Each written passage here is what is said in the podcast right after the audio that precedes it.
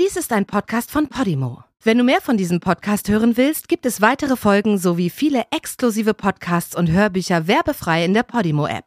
Alle Infos und den Link zum Angebot findest du in den Show Notes. Der Bücherdieb. Als ein 30-jähriger Student aus Malmö wegen eines groß angelegten Bücherdiebstahls festgenommen wird, enthüllt die Durchsuchung seines dicht gepackten Gefrierschranks ein weitaus schlimmeres Verbrechen. Dies ist einer jener Fälle, der die Menschen in Schweden erschütterte und jedem, der alt genug war, um die Schlagzeilen zu lesen, eine Mordsangst einjagte. Es begann mit dem Verschwinden einer jungen Frau im November 1979. Die Frau war Mutter eines kleinen Jungen und ihre Eltern waren so in Sorge, dass sie mehrmals die Polizei von Malmö um Hilfe riefen. Aber die Polizei hat monatelang nur sehr wenig unternommen und die Frau war wie vom Erdboden verschluckt.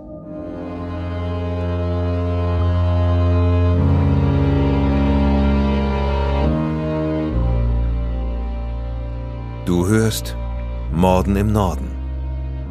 Eine Podcast-Serie über einige der aufsehenerregendsten Mordfälle Skandinaviens. Alle Fälle beruhen auf wahren Begebenheiten, recherchiert und nacherzählt von Janne Agard. Die hier dargestellten Abläufe basieren auf der Berichterstattung unterschiedlicher Medien zum Tathergang. Einige Details wurden ausgelassen. Von der Beurteilung des Verbrechens und des Täters sehen wir ab, weil ein Urteil bereits durch die Justiz gesprochen wurde. Bedenke bitte, dass einige der hier geschilderten Details starke emotionale Reaktionen hervorrufen können. Besonders deshalb, weil es sich um das Leben und den Tod von echten Menschen handelt. In diesem Fall ist der richtige Name des Täters nicht bekannt. Wir nennen ihn hier Oscar. Er ist durch ein Namensnennungsverbot geschützt, genauso wie die junge verschwundene Frau. Wir nennen sie hier Katharina.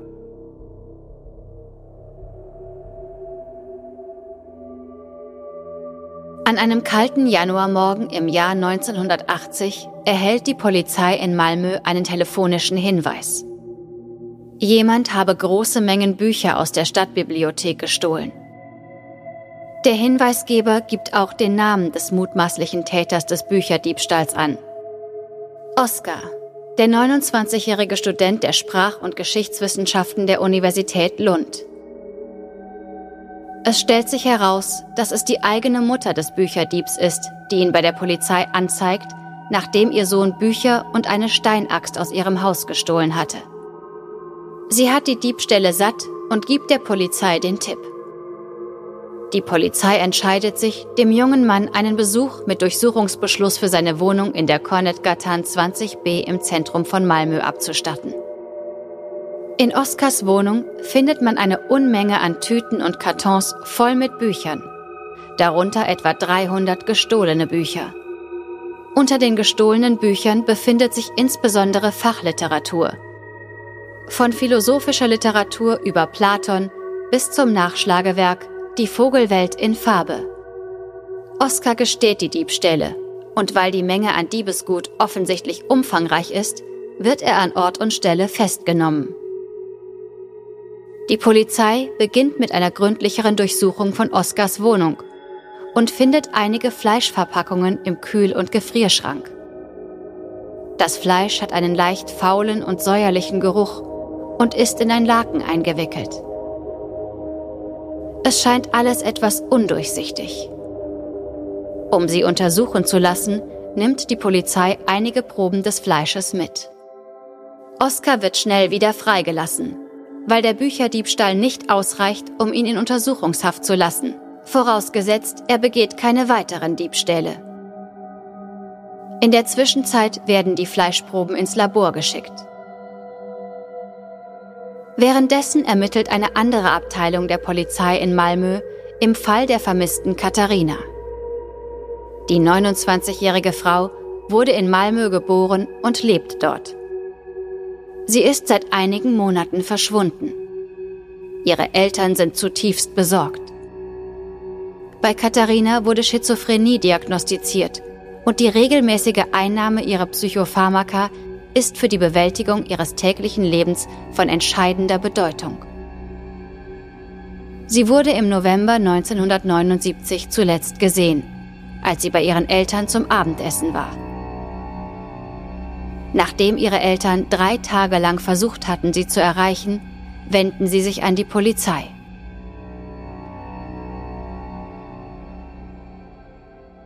Katharina ist eine aufgeweckte junge Frau und lernt schnell. Aber in ihrer Jugend hatte sie psychische Probleme und war phasenweise zur Behandlung in einer psychiatrischen Klinik. Trotzdem schaffte sie es damit fertig zu werden und machte ihr Abitur zusammen mit ihren gleichaltrigen Freunden. Nach dem Abitur fiel es Katharina schwer, sich zu erholen und ihre Krankheit in den Griff zu bekommen. Sie geht in Frührente. Sie ist eine gutmütige und freundliche Person, beschäftigt sich mit östlicher Philosophie und Hinduismus. So sehr, dass sie indische Gewänder trägt. Kurz nach dem Abitur hatte Katharina einen Mann getroffen, der ihre Begeisterung für die östliche Philosophie teilte. Gemeinsam beschlossen sie, eine Reise nach Indien zu unternehmen. Doch auf ihrem Weg dorthin machte ihre psychische Erkrankung ihr zu schaffen und sie mussten die Reise abbrechen. Katharina wurde schwanger und 1976 bekam das Paar einen Sohn, der wegen Katharinas Krankheit beim Vater leben sollte. An einem schönen und sonnigen Nachmittag im Sommer 1979 geht Katharina von ihrer Wohnung im Fernhemstorget in Malmö in ein Café, um dort etwas zu trinken. Sie hat ein Buch über östliche Philosophie bei sich. Ein großer, schlanker Mann sitzt am Nebentisch. Sie bittet ihn, nach ihren Sachen zu sehen, während sie drinnen einen Kaffee bestellt. Den gleichen jungen Mann sieht sie einige Wochen später, als sie und ihre Mutter sich in dem Café treffen. Der Mann zeigt sich nicht besonders interessiert, aber Katharina plaudert trotzdem ein wenig mit ihm. Er ist grauäugig und blond. Er gefällt ihr.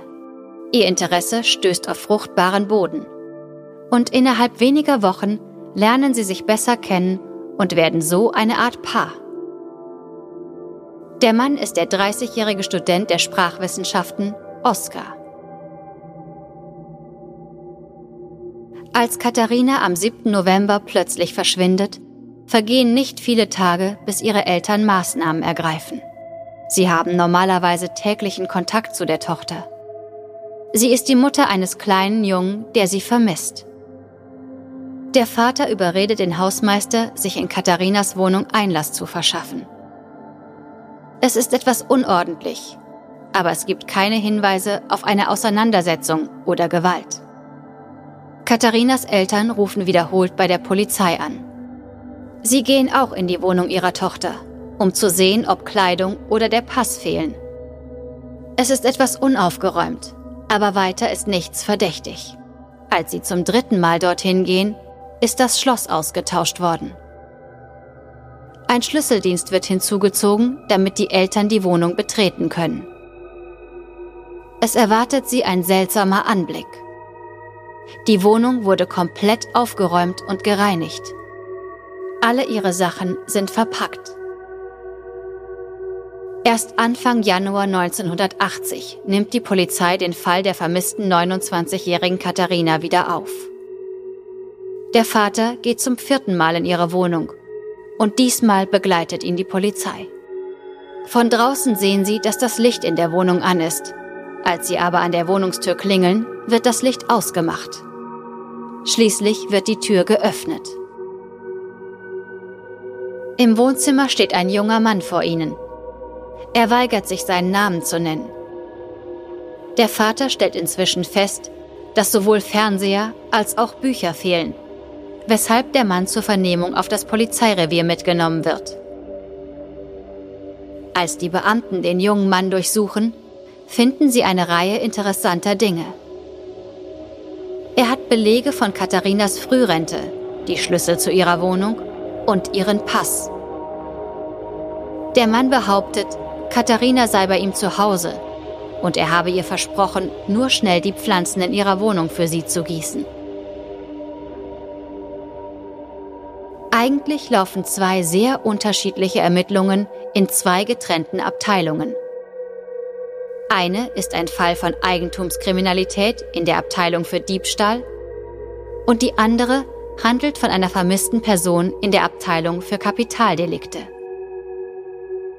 Aber mit Oscar in Gewahrsam beginnen die beiden Fälle plötzlich sich miteinander zu verflechten. Jetzt werden die Fleischpackungen aus Oscars Kühlschrank direkt an das SKL, das schwedische staatliche Labor für Kriminaltechnik, gesandt und mit dem Hinweis versehen, dass es eilt. Oscar wird verhaftet und des Mordes verdächtigt, noch bevor es zu der Analyse eine Rückmeldung gibt. Die Ergebnisse der Laboruntersuchungen sollen nun jedoch den unheimlichen Verdacht der Polizei belegen. Die Fleischpackungen aus Oscars Kühl- und Gefrierschrank enthalten die Organe eines Menschen. Eine umfangreiche kriminaltechnische Untersuchung von Oscars Wohnung wird durchgeführt. Die Wohnung wirkt auf den ersten Blick chaotisch, mit vielen Pappkartons, die bis zum Rand gefüllt sind. Doch der Inhalt der Kartons ist gut organisiert und Oscar hat alles katalogisiert. Unter anderem hatte er eine Liste von Katharinas Sachen angefertigt und eine grausame Liste ihrer Körperteile. Versteckt ganz unten im Kleiderschrank finden die Polizisten Handschellen, Werkzeuge mit mikroskopisch kleinen Blut- und Geweberesten und eine Plastiktüte mit Frauenhaaren. Es ist nun zu einer Ermittlung in einem Mordfall geworden und die Befragung des inhaftierten Oscar schlägt eine andere Richtung ein. Oscar gesteht, dass er Katharina getötet hat. Aber es sei ein Versehen gewesen. Er folgte einer plötzlichen Eingebung, erklärte er bereitwillig. Und dann kommt er mit seiner Interpretation dessen, was passiert ist. Katharina kam auf einen Sprung in Oskars Wohnung vorbei, mit einer Flasche Wein in der Hand. Sie war sehr gut gelaunt. Er war in das Schreiben einiger Listen vertieft und hätte es vorgezogen, allein zu sein. Aber Katharina wollte mit ihm zusammen sein. Er legte ihr brandneue Handschellen an und nahm sie mit in die Badewanne, was sie wohl für eine Art Vorspiel hielt. Und dann ertränkte er sie. Danach realisierte Oskar, dass er Katharinas Körper unmöglich unbemerkt aus dem vierten Stock würde herunterschleppen können. Also hat er einiges an Werkzeug besorgt und angefangen, sie zu zerlegen.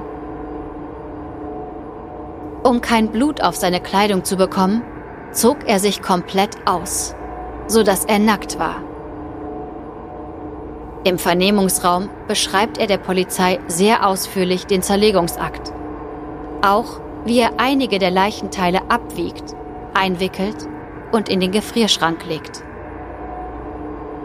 Das Gewicht von Katharinas Überresten dokumentierte er sorgfältig und ging dann die 2,2 Kilometer von seiner Wohnung im Zentrum zum Hafenkai Ongbatsbron.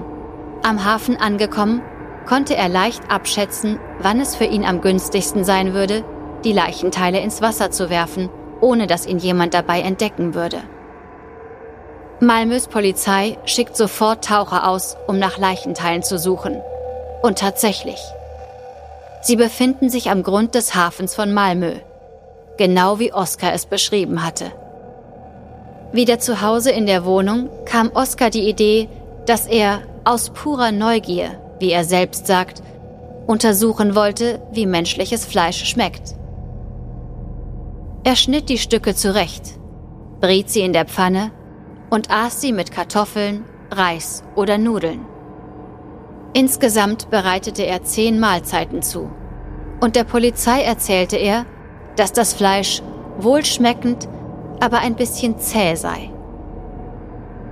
In der Hoffnung, es ein wenig zarter machen zu können, kochte er es. Ohne großen Erfolg. Und dann bewahrte er den Rest der Stücke im Gefrierschrank und im Kühlschrank auf, wo die Polizei sie zwei Monate später finden sollte.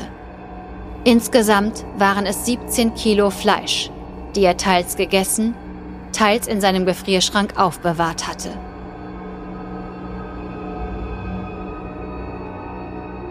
Oskar sagt, Katharina sei weit entfernt von seiner Vorstellung einer Traumfrau gewesen, weil er eigentlich Blondinen bevorzuge. Tatsächlich hat er sie nie wirklich gemocht. Die Polizei beauftragt die forensische Psychiatrie, Oskars Geisteszustand zu beurteilen. Die Behauptung, er sei nicht geisteskrank, ist schon deshalb kaum haltbar, weil er sein Opfer zerlegt und gegessen hat.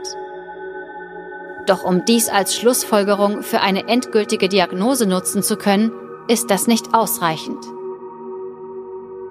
Die seinem Geisteszustand am nächsten kommende Beurteilung ist, dass er an Schizophrenie leidet, genauso wie sein Opfer.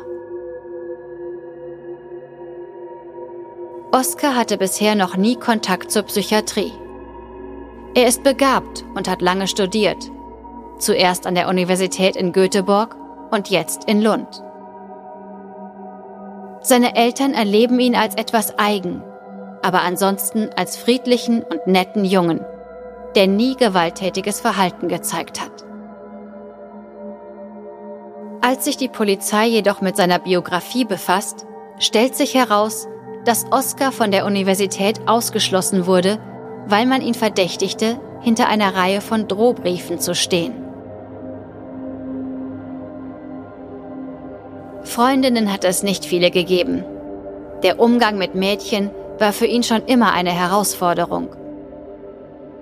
Während er eine Zeit lang in einem Studentenwohnheim in Malmö lebte, versuchte er, recht ungeschickt, sich den jungen Mitbewohnerinnen zu nähern.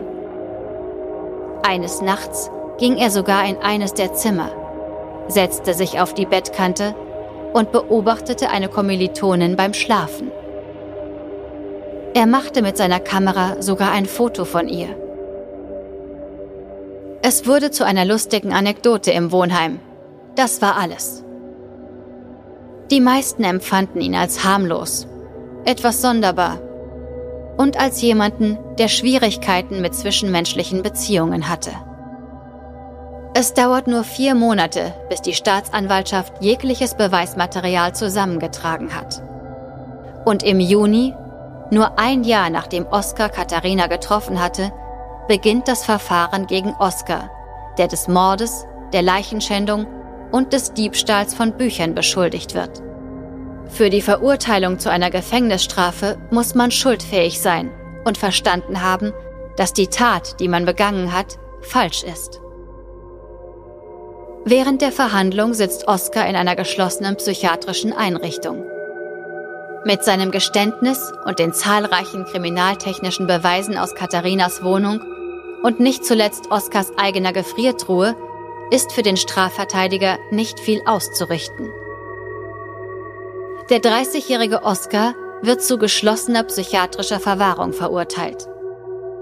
Es ist eine unbefristete Strafe im Maßregelvollzug einer geschlossenen Einrichtung, in der er nur mit einem ärztlichen Gutachten herauskommen kann. Eine Freilassung kommt erst in Frage, wenn er sowohl für andere als auch für sich selbst als stabil und ungefährlich beurteilt wird. Und Oskar wird freigelassen. Nach 24 Jahren in Behandlung erlangt er im Februar 2004 seine Freiheit zurück und zieht in eine Wohnung. Er ist jetzt 54 Jahre alt und lebt unter anderem Namen. Er nimmt Medikamente und wird immer noch ambulant psychiatrisch betreut. Oskar sagt selbst, mir geht es jetzt gut, als die schwedische Zeitung Südsvenskan ihn in diesem Jahr aufspürt und ein Interview bekommt. Ich versuche es zu vergessen. Doch kurz nachdem das Interview in der Zeitung veröffentlicht wurde, erhält der Journalist der Südsvenskan einen beunruhigenden anonymen Brief. Es zeigt sich nach einiger Zeit, dass der Brief denen ähnelt, die ein Universitätsprofessor und eine Doktorandin in der Vergangenheit erhalten haben. Zwei Personen, die einen Bezug zu Oscars Studienzeit haben. In den Briefen sind Zeichnungen von Äxten und Messern sowie lateinische Sätze enthalten, die übersetzt lauten, Wer sich in die Höhle des Löwen wagt, der wird gefressen. Der Universitätsprofessor erkennt Zitate und Verweise, die er in seinem eigenen Unterricht verwendet und kann feststellen, dass der Absender des Briefes offensichtlich Latein gut beherrscht und über umfassende Literaturkenntnisse verfügt. Die Polizei in Malmö verdächtigt Oskar, der Absender der anonymen Briefe zu sein. Es wird ermittelt, aber letztendlich lässt sich bezüglich der Drohbriefe keine Schuld beweisen. Der Täter hat Handschuhe getragen und vermieden, die Briefmarke mit Speichel zu befeuchten. Daher sind keine kriminaltechnischen Beweise vorhanden. Oskar wird nochmals für einen gewissen Zeitraum in einer psychiatrischen Einrichtung untergebracht, bevor man ihn 2014 als ausreichend gesund erachtet, um ihn in die Freiheit entlassen zu können. Im darauffolgenden Jahr stirbt der 66-jährige Oskar eines natürlichen Todes. Niemand weiß, wo er begraben ist.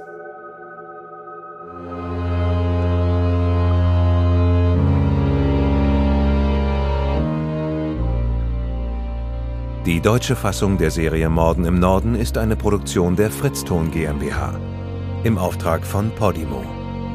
Übersetzung Nadine Bär. Überarbeitung und Regie Peter Minges. Gesprochen haben Marike Oeffinger und ich, Sascha Rotermund. Aufnahme und Nachbearbeitung Christopher Gropp und Niklas Schipstadt. Projektleiter Lennart Bohn.